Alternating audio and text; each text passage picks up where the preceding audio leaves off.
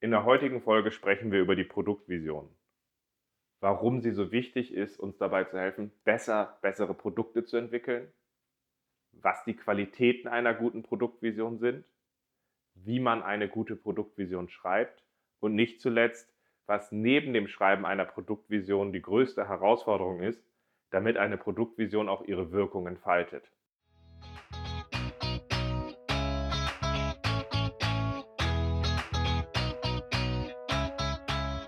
Scrum ist einfach zu verstehen. Die Krux liegt in der Anwendung für deine Zwecke in deinem Kontext. Der Podcast Scrum Meistern gibt dir dazu Tipps und Anregungen. Moin, moin. Unser heutiges Thema ist die Produktvision. Schön, dass du dabei bist. Mein Name ist Ralf Kruse. Ich helfe Organisationen durch Training und Coaching, agile Herangehensweisen effektiv zu nutzen und das ohne Dogma und Methoden als Selbstzweck. Und letztlich ist das auch die Intention hinter diesem Podcast, Scrum Meistern, in dem du gerade drin bist. Weil meine Erfahrung hat mir gezeigt, dass wenn wir die Intention hinter der neuen Methode, die wir einsetzen wollen, also zum Beispiel Scrum, kombinieren mit einem besseren Verständnis der Intention der eingesetzten Werkzeuge, dann können wir relativ natürlich daraus eine konsequente Nutzung der Methode motivieren. Und das halt eben ohne Dogma oder blinder Benutzung von irgendwelchen Praktiken, sondern ganz einfach, indem es für unseren Kontext in dem jeweiligen Fall halt einfach Sinn macht und entsprechend wir das dann aus diesem Sinn heraus auch ganz natürlich ausgestalten.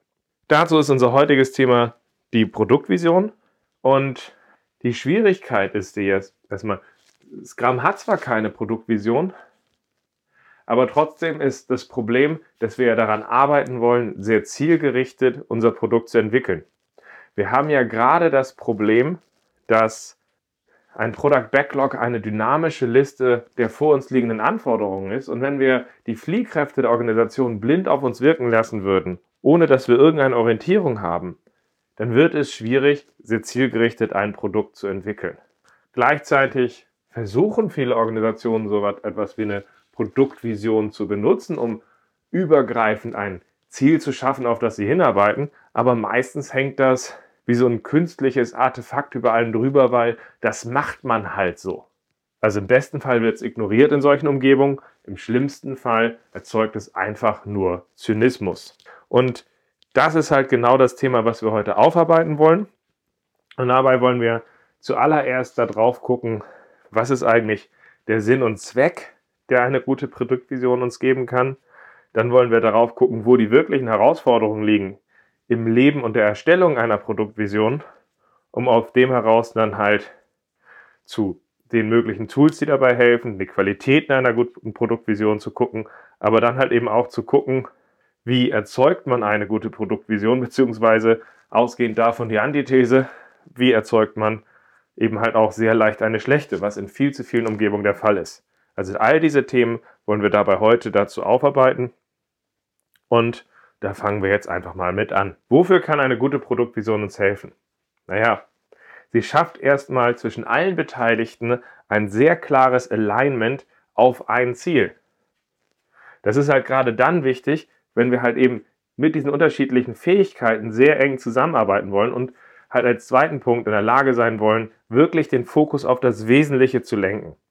Das heißt, durch diese Klarheit dieses Ziels ist halt auch re relativ klar, was benötigt wird, aber was halt jetzt auch aus dem Fokus raus ist. Und das schafft eine sehr klare Fokussierung. Das sieht man zum Beispiel an den Produkten von Apple, wo Steve Jobs eines der leuchtenden Beispiele von den Leuten ist, die sehr klar Produkte auf das Wesentliche konzentrieren konnten. Und das haben sie halt vor allem geschafft, indem sie auch aus einer klaren Produktvision heraus gearbeitet haben. Als dritter Punkt einer guten Produktvision ist das, äh, der Vorteil, dass es uns dabei hilft, das Potenzial aus allen Beteiligten zu nutzen. Wenn die alle Beteiligten jetzt wissen, das ist das übergreifende Ziel, wo wir hinwollen, wir wollen in der und der Richtung einen Unterschied machen, dann kann eine Produktvision einfach auch dabei helfen, dass die Leute dabei sagen können, okay, was davon haben wir denn jetzt eigentlich schon im Regal? Was davon können wir woanders zukaufen? Aber halt eben auch die Frage zu stellen, was müssen wir jetzt auch wirklich selbst entwickeln, um einen Unterschied zu machen. Und dabei triggert dieses gemeinsame Verständnis, Moment mal, wenn wir das da brauchen, habe ich eine Idee. Und das aktiviert halt die Beteiligten dabei, sich ganz anders auf einem ganz anderen Level einzubringen. Als vierter Punkt ist eine Produktvision dabei essentiell, um uns dabei zu helfen, dass bei dieser dynamischen Anforderungsliste des Product Backlogs dabei zu helfen, dass wir in der Lage sind, eine klare Orientierung zu haben. Wir können nicht dynamisch und schrittweise entwickeln, wenn wir keine gemeinsame Eichung auf ein übergreifendes Ziel haben. Dann würde man sprintweise von links nach rechts springen und alle möglichen Sonderwünsche angehen und man kann nicht schrittweise inkrementell entwickeln, ähm, wenn man nicht ein übergreifendes Ziel hat. So gesehen, auch da ist eine Produktvision das Tool der Wahl, wenn man das erreichen will. Und als fünften Punkt sehe ich eine Vision als sehr, sehr wichtig an, um dabei zu helfen, Product Owner zu empowern. Weil in vielen Umgebungen haben wir einfach das Problem, dass die Product Owner sich eher als eher gelebt werden als Product Backlog Administratoren und eigentlich mit der Ownership des Produktes nichts zu tun haben. Wenn wir jetzt aber mit den verschiedenen Stakeholdern sehr klar ein übergreifendes Ziel herausgearbeitet haben und quasi die Produktvision an den Product Owner delegieren, hilft uns dabei, dass wir zu diesem übergreifenden Ziel kommen.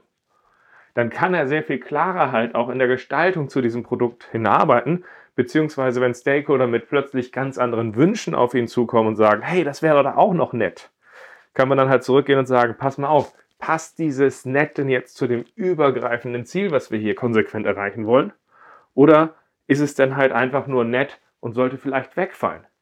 Und das gibt halt einem PO eine ungemeine Kraft, eine ungemeine Klarheit, die ich mir ohne eine klare Produktvision, die wir da als Werkzeug nutzen, kaum vorstellen kann. Wenn wir jetzt über eine solche Produktvision reden, dann haben wir dabei zwei Herausforderungen, damit sie die Wirkung in dieser Richtung entfalten kann. Das ist ganz platt gesagt erstmal. Die eine Herausforderung ist, wie können wir das Ganze erstellen, dass wir überhaupt etwas haben, was eine Chance hat, uns zu helfen, in dieser Richtung zu arbeiten. Aber die zweite, oft unterschätzte Herausforderung ist, wie müssen wir es leben, damit eine Produktvision ihre Wirkung entfaltet. Auf die Erstellung werden wir gleich nochmal ausführlicher eingehen, aber ich möchte den Punkt des Lebens jetzt gerade noch einmal ganz besonders highlighten. Weil ich erlebe zu viele Umgebungen, die am Anfang, wenn sie ihr neues Produkt anfangen, sehr viel Energie reinstecken, mit ganz viel Bohai eine tolle Produktvision zu schaffen, die dann aber völlig ignoriert wird. Quasi legen sie dann plötzlich wieder Zeitpläne und was auch immer in den Vordergrund und gucken auf dieses übergreifende Ziel gar nicht mehr drauf und komischerweise spielt das dann auch gar keine Rolle. Deswegen ist es aus meiner Sicht essentiell, dass wir eine Produktvision nicht nur wissen, wie wir sie erstellen und schreiben, sondern wie wir sie halt auch leben. Und dafür ist es wichtig, dass eine Produktvision halt eben auch in den verschiedenen Events in Scrum eine Rolle spielt. Dass wenn wir, dass wenn wir im Backlog Refinement sind und dabei das Backlog pflegen, halt immer wieder auch auf die Items drauf gucken, okay, ist unser Backlog konsequent und gut gepflegt in Richtung dieses übergreifenden Ziels? Dabei sollten wir es halt auch aufgreifen und sowohl die konkreten Sachen für den nächsten Sprint als auch die Priorisierung, den Ausblick betrachten, um zu sagen, sind wir da konsequent zu diesem Ziel ausgerichtet, müssen wir dabei nachjustieren. Genauso gilt es, dass, es, dass man eine gute Produktvision halt eben auch in das Sprint Planning zum Beispiel integrieren sollte. Wir schaffen hier nicht ein Sprintziel aus einem luftleeren Raum, sondern aus diesem übergreifenden Kontext des Produktes. Und dazu gehört halt eben auch die Produktvision und der weitere Ausblick ähm, im Backlog. Und diese sollten natürlich auch gehighlightet werden, wenn wir im Sprint Planning unser Sprintziel motivieren.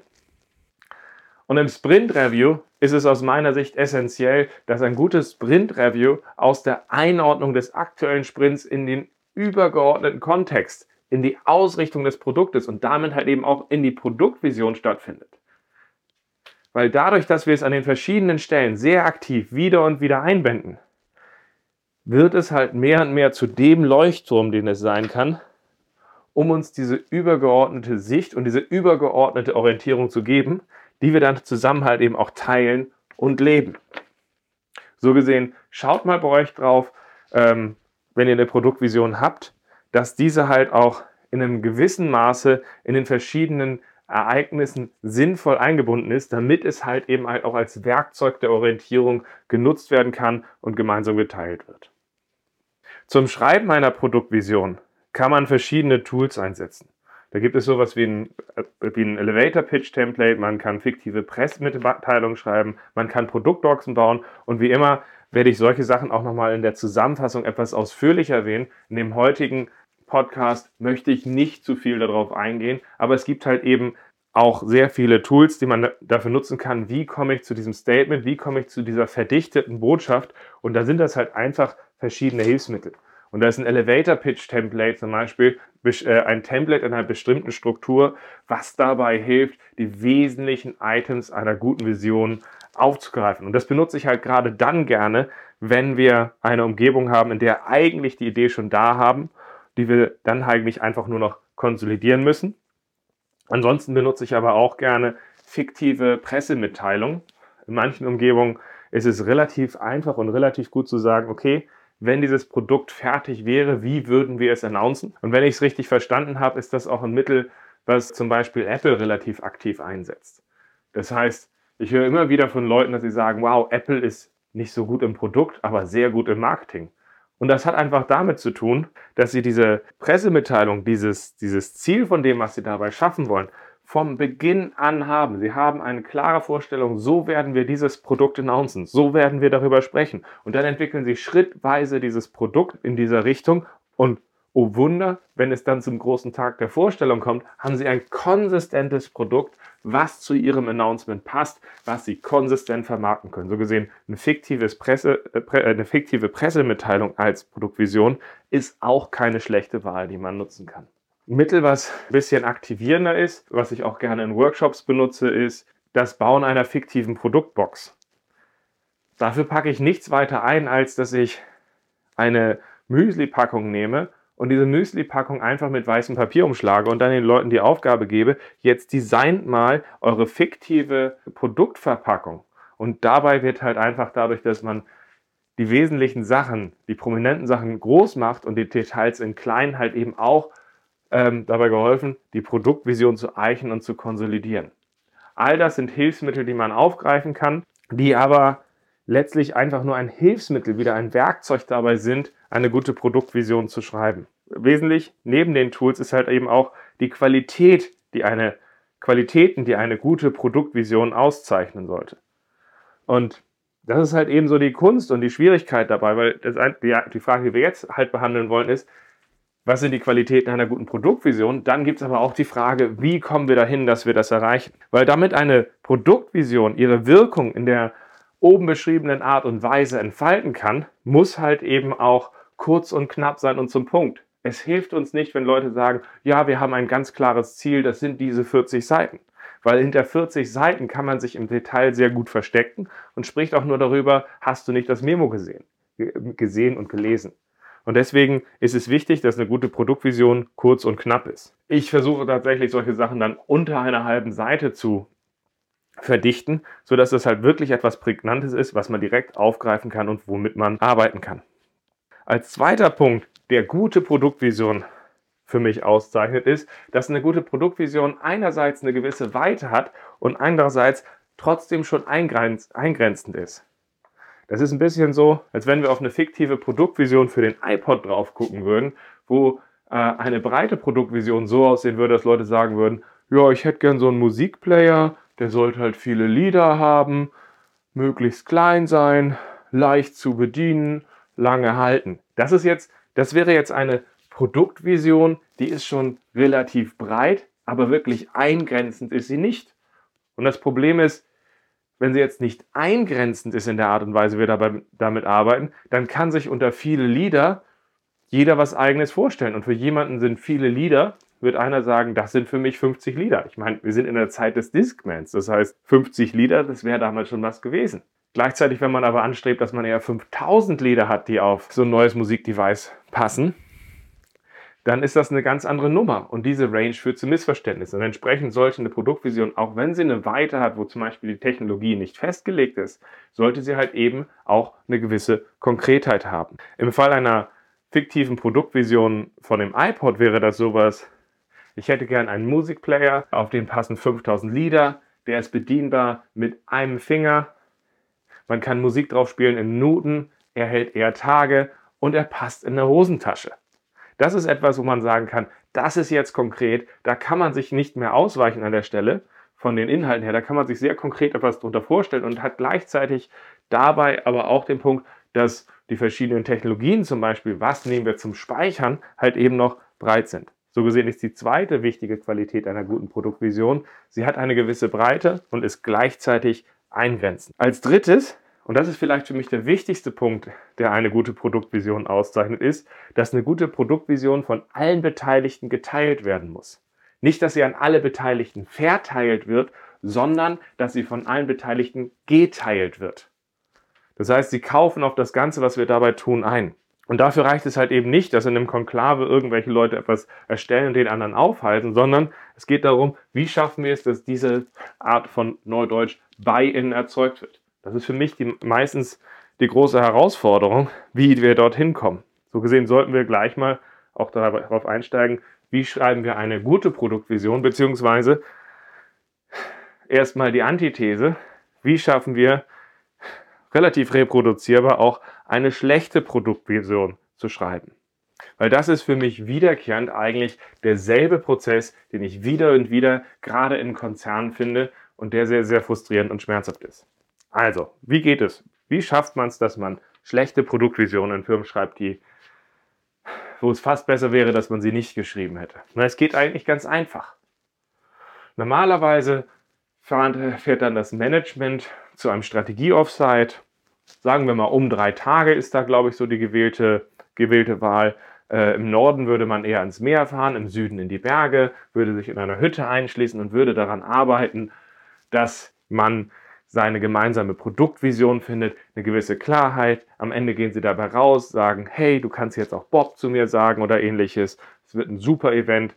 Nur in diesem Event ist es leider so, dass eigentlich jeder Beteiligte sehr stark daran arbeitet, wie wir schöne, abgefahrene, moderne, hippe Worte finden, ohne dass wir unsere Position wirklich bewegen. Das heißt, es wird ein Statement geschaffen, in dem irgendwelche Klapperbegriffe aneinandergereiht werden, wo es sehr schick klingt und nicht unbedingt was hinter ist. Aber trotzdem wird man am Ende der drei Tage sich die Hände schütteln und sagen, yes, wir haben es geschafft, es passt, weil man auch das Gesicht wahren will und einige Konflikte eben nicht austragen will. Und damit ist es ein solch weiches Statement, was dort entsteht, aber trotzdem heuchelt man sich, dass es eine Klarheit ist und dass das den Unterschied machen wird.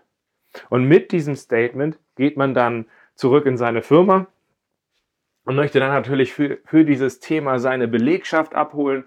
Und dafür ruft man dann halt alle Mitarbeiter zusammen in etwas, was Neudeutsch dann häufig heißt Town Hall Meeting oder Powwow oder Gathering. Da holt man die Belegschaft zusammen, um dieses Thema, dieses begeisternde neue Thema den Leuten halt vorzustellen. Aber natürlich sickert durch den Flurfunk schon durch, dass dieses Statement, äh, dass dieses neue Produktvision schwierig ist. So gesehen werden die Leute gewarnt, die werden danach fragen, ob ihr Fragen zu dem Thema habt. Aber ganz ehrlich, fragt nicht, das ist eine Falle. Das war ein sehr schwieriger Weg, zu diesem Statement zu kommen, zu dieser Klarheit, die vermeintlichen Klarheit. Und wenn du hier noch Karriere machen willst, dann stell keine zu harte Frage. So, und was passiert aufbauen von dem? Die stellen es vor, dieses super, super, super Statement stellen sie dann vor und irgendjemand fragt, wie das Essen war oder stellt eine sehr vorsichtige Frage dabei, die uns nicht dabei hilft, daran zu arbeiten, dass wir weiter an eine Klarheit kommen und damit gehen wir dann zurück an die Arbeit, hängen das ganze Ding dann vielleicht auch noch in unsere Kantine und in unserer Arbeit ignorieren wir das Ganze dann. Also das ist so üblicherweise der Weg, wie man dann so ein Statement erzeugt, was am Ende einfach nichts weiter schafft als eher Zynismus, weil es mit, halt mit der Realität nichts zu tun hat, weil es bewusst halt auch schon merkt, dass das uns nicht wirklich helfen kann, aber trotzdem wird sehr dominant irgendwo platziert und dann in der weiteren Kommunikation und Zusammenarbeit wird es dann normalerweise konsequent ignoriert. Und da ist es dann fast besser, dass wir keins schreiben. Wenn wir jetzt über die Mittel reden, wie wir es schaffen, eine gute Produktvision zu schreiben, dann ist das deutlich schwieriger. Weil wir wollen ja diesen Buy-in und wir wollen dieses Statement haben, was uns eine gemeinsame Orientierung aller Beteiligter gibt. Im Idealfall wäre es so, dass die Produktvision von allen Beteiligten co-created wird. Also dass wir zusammen dieses Statement schaffen. Das heißt, es wird nicht von einer kleinen Zahl vorgegeben, sondern wir die Beteiligten dabei haben. In meiner Praxis ist das tatsächlich in den meisten Fällen sehr unrealistisch, weil die Firmen, mit denen ich arbeite, häufig ein gewisses Gefühl von Hierarchie haben und daraus dann halt zu sagen, wir legen jetzt einfach mal kurz den Schalter um und ignorieren diese Hierarchie, führt dazu, dass diese Statements halt eben auch nicht akzeptiert werden. So gesehen wäre es wünschenswert, dass wir häufiger aus dieser gemeinsamen Gestaltung einer Produktvision heraus anfangen. In den meisten Fällen, ich glaube, ich habe das wirklich nur nicht mal eine Handvoll von Malen in den letzten zehn Jahren gemacht. Also es ist relativ unrealistisch für mich, das zu benutzen. So gesehen müssen wir über andere Wege reden, wie wir gute Produktvisionen schaffen. Und mein wichtigster Tipp, den ich euch geben kann, um zu einer guten Produktvision zu kommen, ist, dass wir es schaffen, dass wir in einem kleinen Kreis sehr zügig zu einem Statement kommen, wo wir uns früh Feedback zu holen, wo sich Leute halt wenige Stunden oder wenige Tage zu einschließen und sagen, hey, wir haben da so eine neue Idee, wir verfassen da eine kurze neue Idee in der Art und Weise, dass wir sie zusammen haben, so dass wir uns nach kürzester Zeit aufraffen, von den anderen Feedback zu holen und dann auf die zugehen. Pass mal auf, wir haben hier dieses schwammige Statement, zum Beispiel so wie die Art war von diesem fiktiven, äh, von der fiktiven iPod-Vision. Und mit dem gehen wir auf die Leute zu. Pass mal auf, das hier haben wir, aber wir brauchen von euch jetzt die rückmeldende Frage. Macht das Sinn für euch? Würdet ihr darauf einkaufen an der Stelle?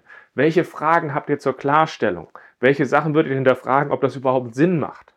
Und wenn man das Ganze so früh vorstellt und dann diese Fragen halt kommen, wird mit jeder Frage das Statement natürlich dadurch klarer und widerspruchsfreier auf der, auf, der, auf der einen Seite, aber auch mit jeder Frage, die gestellt wird und die dann bewusst gut aufgegriffen wird und ehrlich aufgegriffen und integriert wird, entsteht dadurch natürlich auch mehr Ownership bei den Beteiligten, weil sie sehen, hey, das wird aufgegriffen, das wird integriert und es steht, entsteht ein größeres Gemeinsames. So gesehen gebe ich immer wieder den Tipp und so leben wir es zum Beispiel auch in den Product Owner Trainings, wo ich den Leuten, glaube ich, eine Viertelstunde Zeit gebe, eine erste Produktvision zu schaffen, um sich dann Feedback von den anderen zu holen. Wie schaffen wir es, dass wir frühzeitig uns Feedback holen? Weil wenn wir es uns sehr, sehr früh holen, die anderen auch aufgeschlossen sind. Die anderen merken, okay, von der Körpersprache, wie, wie das vorgestellt wird, der will ehrliches Feedback. Der will nicht einfach nur abnicken, der will nicht nur lächeln und nicken. Und damit kriegen wir es Schritt für Schritt klarer und diese Ownership hin.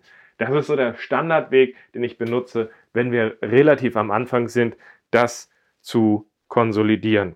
Als dritten Weg, um zu einer guten Produktvision zu kommen, habe ich eine andere Situation. Das ist die Situation, ich bin in einer Firma drin, wo sie sagen, eigentlich ist das Ziel von unserem Produkt ja klar, aber es fühlt sich so an, dass es halt eben nicht klar ist. Es ist halt relativ klar, dass jede Fraktion in dieser Firma sich unter diesem Produkt etwas anderes vorstellt. Vielleicht gibt es auch schon ein erstes Statement oder es gibt es nicht als Produktvision, aber es ist relativ klar, dass wir verschiedene Fraktionen haben mit unterschiedlichen Vorstellungen. Die einen wollen es maximal konfigurierbar, die einen auf diese Zielgruppe, die auf die andere Zielgruppe und die anderen wollen es schlank und minimalistisch. Und wenn wir so etwas haben, dann ist das halt eben genau dieser Zwiespalt, der implizit dahinter steckt, den wir aufdecken müssen. Und dafür heißt meine Lieblingsübung die drei Visionen, weil das das erste Mal drei Visionen waren und das ist ein Format, wo ich dann halt einfach mir diese unterschiedlichen Fraktionen zusammen in einen Raum einlade und einfach sage, hey, passt mal auf, lasst uns zusammen mal daran arbeiten, lasst uns einmal kurz gegenchecken, ob wir das gemeinsame Verständnis von dem übergreifenden Produkt haben. Und da lasse ich die Leute in diesen verschiedenen Subgruppen einfach zusammensetzen. Ich lasse die Marketingleute mit Marketingleuten, die Sales mit Sales, den Support mit Support, lasse ich dort sitzen.